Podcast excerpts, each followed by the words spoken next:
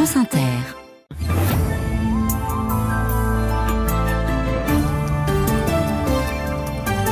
Voici le journal. Bonsoir Éric Delvaux. Bonsoir Charline, bonsoir à tous. À la une ce soir, un lourd bilan après une avalanche dans le Puy-de-Dôme. Quatre morts, les victimes sont des skieurs hors piste qui montaient en cordée.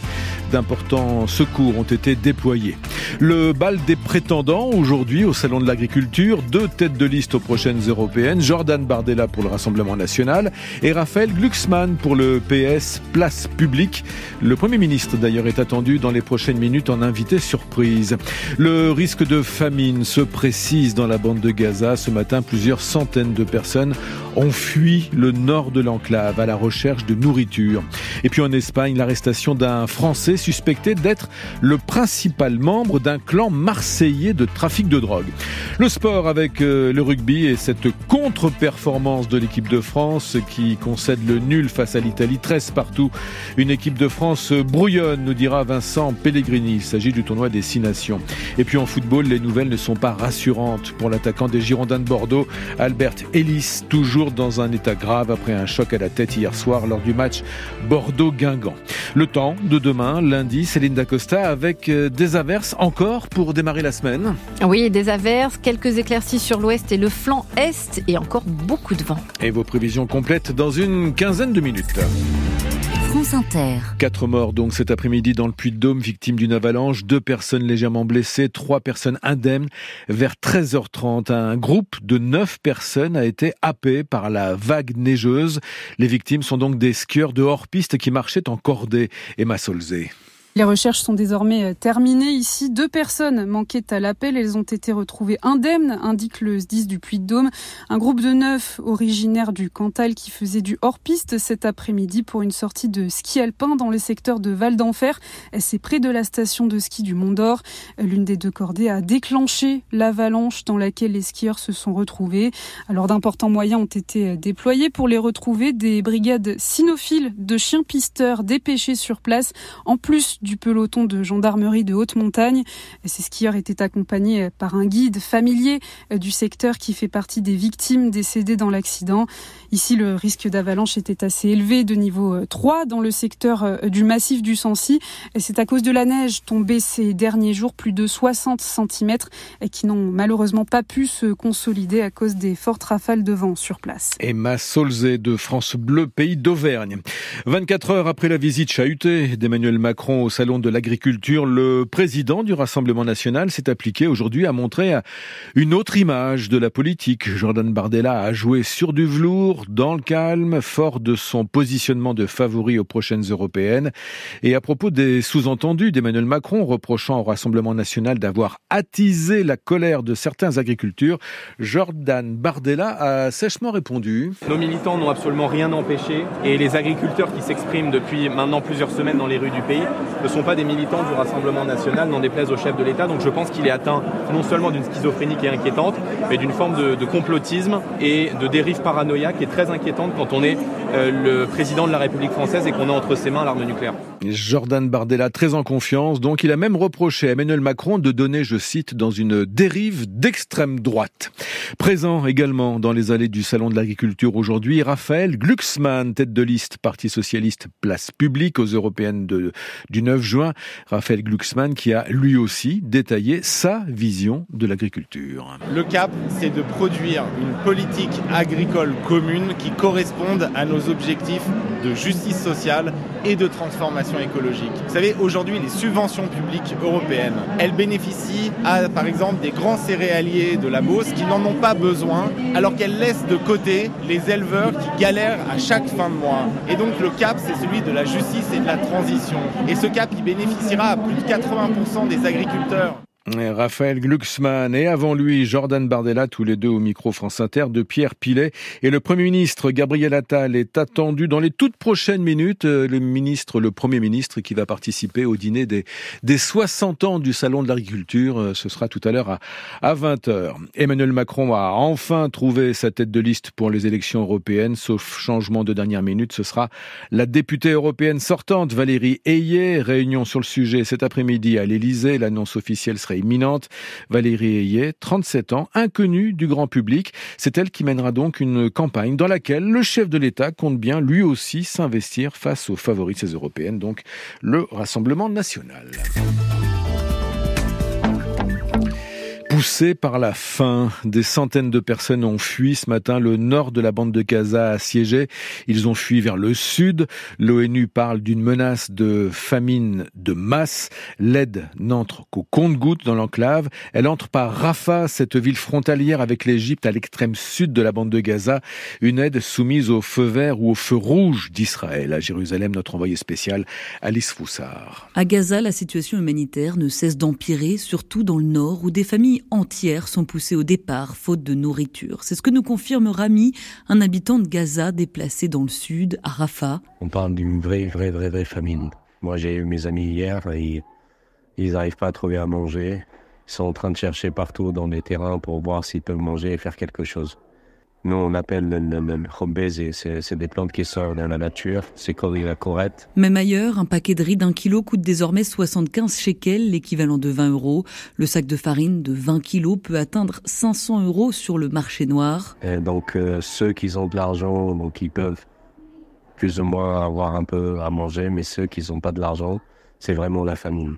Si ça va continuer comme ça, on va avoir une, une révolte de, de, de la famine. Et là, on revient à ce qu'on a dit euh, euh, il, y a, il, y a, un moment, dernière arme utilisée par les Israéliens qui, euh, qui fait beaucoup plus mal que tout l'arsenal qu'ils ont utilisé. Ça n'a rien à voir avec la vraie bombe atomique qui est l'aide humanitaire. Affamer une population comme stratégie de combat, c'est un crime de guerre. Voilà ce qu'a rappelé le haut commissaire de l'ONU aux droits de l'homme alors qu'il parlait du siège imposé par Israël à Gaza. Et à propos des espoirs de trêve à Gaza, un terrain d'entente a été trouvé euh, lors des récentes négociations à, Paris. C'est ce qu'affirme ce soir un, un, conseiller du président américain Joe Biden. Un terrain d'entente donc autour d'un possible accord sur la libération d'otages et un cessez-le-feu temporaire. Un tel accord de trêve ne fera que retarder l'opération militaire à Rafah. C'est ce que commande ce soir l'Israélien Benjamin Netanyahou. Sachez encore qu'Israël menace de se retirer du concours de l'Eurovision cette année à Malmö en Suède, se retirer si les organisateurs refusent les paroles de sa chanson en compétition, des paroles qui pourraient être jugées trop politiques. La chanson israélienne a pour titre Pluie d'octobre, October Rain. Certes, il n'y a aucune mention explicite à l'attaque du Hamas du 7 octobre en Israël, mais le texte de cette chanson, Pluie d'octobre, ne laisse aucun doute sur le fond du sujet. L'arrestation en Espagne d'un Français suspecté d'être euh, le principal membre d'un clan marseillais de trafic de drogue. La police espagnole le présente comme l'un des fugitifs les plus recherchés de France. L'homme était visé par un mandat d'arrêt européen. L'an dernier, en France, Jean-Anthony Blas, c'est son nom, avait échappé à une opération de police en utilisant quatre identités différentes, Pierre de Cossette. Sur la vidéo mise en ligne par la police espagnole, on voit un homme attablé dans un bar de Salou, à une centaine de kilomètres au sud de Barcelone. Les images viennent de la caméra embarquée d'un enquêteur. Vous êtes Blas au sol, lui dit-il, en le plaquant contre le carrelage. L'interpellation de Jean-Anthony Blas, 33 ans, remonte, selon nos informations, à une dizaine de jours. C'est surtout l'aboutissement d'un an de recherche de la PJ marseillaise, depuis que ce membre important du clan de Campagne-l'Évêque dans le 15e arrondissement a réussi à échapper à un grand coup de filet. À l'époque, en mars 2023, 14 arrestations, 300 000 euros saisis et des fusils d'assaut dans ce haut lieu du trafic de drogue à Marseille. Jean-Anthony Blas, c'est un membre important du narcotrafic, décrypte un enquêteur, et le clan suffisamment respecté pour ne pas avoir trop de concurrence sur son territoire. Il y a une dizaine d'années, le suspect s'était illustré lors d'une brève mais folle cavale en sortant du tribunal, lui menotté à l'arrière de la moto de son frère avant de voler un scooter puis un camion dans leur fuite. Cette fois, la cavale aura duré un an. Les policiers de l'anti-gang et de la répression du banditisme marseillais ont fini par localiser le fugitif près de Tarragone. La police espagnole précise qu'il recevait régulièrement de la famille et des amis. Il est 19h09. France Inter. Éric Delvaux. En tennis de table, la France est passée bien loin de la médaille d'or en finale aujourd'hui, finale des championnats du monde. La Chine, tenante du titre, n'a fait qu'une bouchée des Français, trois victoires à zéro. Les pongistes français repartent donc de ces championnats du monde avec une médaille d'argent et ça n'était pas arrivé depuis 27 ans, de quoi s'enthousiasmer tout de même donc à cinq mois des JO de Paris. En football, l'attaquant des Girondins de Bordeaux, Albert Ellis, est toujours dans un état grave après un, violent choc à la tête hier soir lors du match Bordeaux-Guingamp en Ligue 2. Le Hondurien de 28 ans a été opéré la nuit dernière de la boîte crânienne. L'opération s'est déroulée avec succès, mais son état de santé reste préoccupant. Marc Potvin. À la 34e seconde de jeu, la tête d'Albert Ellis percute celle de Donatien Gomis, défenseur de Guingamp. Gomis est sonné mais se relève. Ellis, lui, est évacué sur une civière direction l'hôpital. Au moment où il est pris en charge, le footballeur est conscient. C'est ensuite qu'il est placé en coma artificiel dans la nuit. Il est opéré de la boîte crânienne. Les chirurgiens drainent l'hématome qui comprime son cerveau. Si l'opération est un succès, il est encore trop tôt pour dire s'il est tiré d'affaire et s'il aura des séquelles s'il survit. Les Girondins de Bordeaux parlent d'une épreuve terrible et annoncent l'ouverture d'une cellule psychologique pour accompagner leurs salariés. Le club qui remercie celles et ceux qui ont manifesté leur soutien à Albert Ellis. Parmi ses réactions, celle de Kylian Mbappé.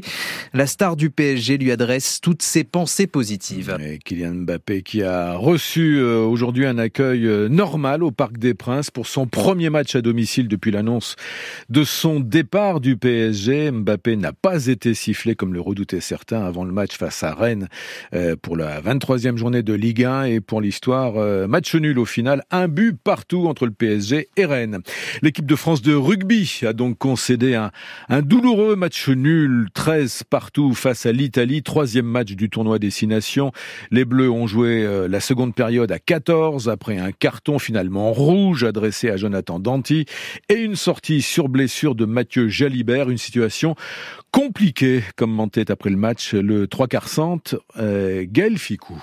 C'est frustrant parce que je pense qu'on avait de quoi faire un bon match, on était, on était bien entré dans ce match et, petit à petit il nous a filé entre les mains. Il y a plein de choses approximatives, on doit finir les coups, on les finit pas. Des erreurs, beaucoup d'en avant, beaucoup de pertes de ballon, donc euh, c'est assez frustrant, ça fait quand même pas, pas mal gratter de ballon aussi. Donc on va pouvoir travailler sur ça. Voilà, Gaël Ficou qui dit qu'il va falloir travailler encore. Bonsoir euh, Vincent Pellegrini. Bonsoir. Vous êtes en direct du stade Pierre-Mauroy de, de Villeneuve-d'Ascq. Cette équipe de France a donc été euh, brouillonne hein, aujourd'hui.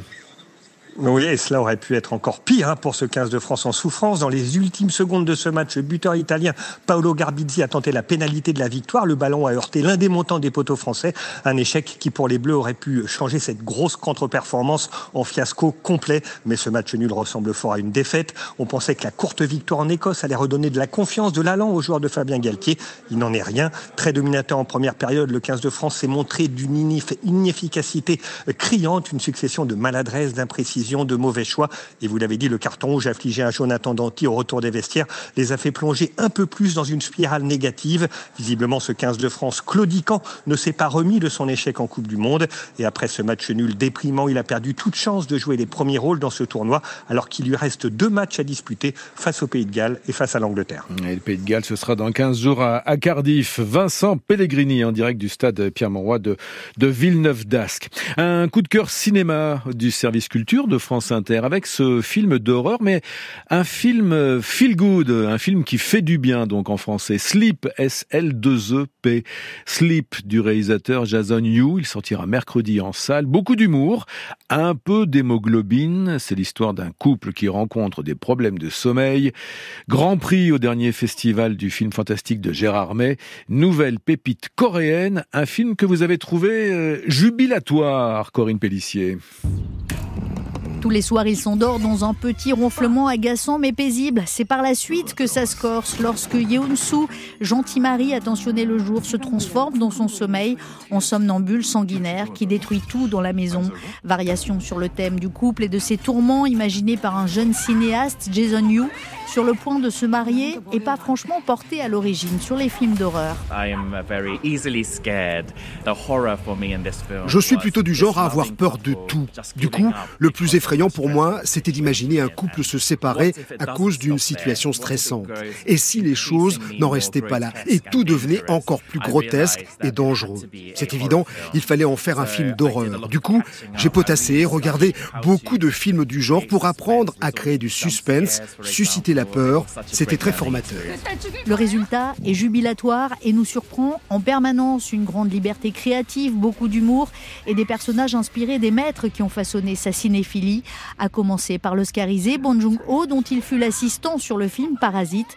C'est à ses côtés qu'il avait rencontré le comédien principal de Sleep, Lee Sung-kyun, tragiquement disparu en fin d'année dernière. Sleep, donc le titre de ce film, notre conseil cinéma. Euh, le film sera en salle à partir de mercredi. Avant de détailler la météo, sachez que trois départements sont désormais placés en vigilance orange au cru, la Gironde et le Pas-de-Calais, en plus des Deux-Sèvres depuis ce matin. Le temps. La météo avec Vitacitral TR+, des laboratoires Acepta, gel réparateur pour les mains abîmées par le froid, les gels hydroalcooliques et les lavages fréquents, en pharmacie et parapharmacie. Bonsoir Céline Dacosta. Bonsoir Eric, bonsoir à tous. Demain s'annonce euh, encore pluvieux. Oui, on va retrouver euh, dans la matinée encore de bonnes averses sur le pourtour méditerranéen. Elles vont se décaler vers l'est et la Corse dans l'après-midi. Ce sera un petit peu plus sec sur l'Alsace, la Franche-Comté, le Languedoc-Roussillon, mais partout ailleurs, le ciel sera encore bien couvert avec des averses, de bonnes rafales de vent, particulièrement sur les bords de Manche où elles pourraient atteindre les 100 km à l'heure. Pour les averses, on va surveiller particulièrement les Landes, les Pyrénées-Atlantiques avec de possibles crues euh, dû au fort cumul de pluie. Et puis, on aura encore des chutes de neige sur les Alpes au-dessus de 1200 mètres et sur la Corse au-dessus de 2000 mètres. Euh, les températures de ce lundi euh, Des températures où les maximales iront de 7 à 12 degrés en général, avec des pointes à 15 degrés encore près de la Méditerranée. Le matin, ça reste assez frais du nord au sud, 4 à 9 degrés. C'était la météo de Céline Dacosta.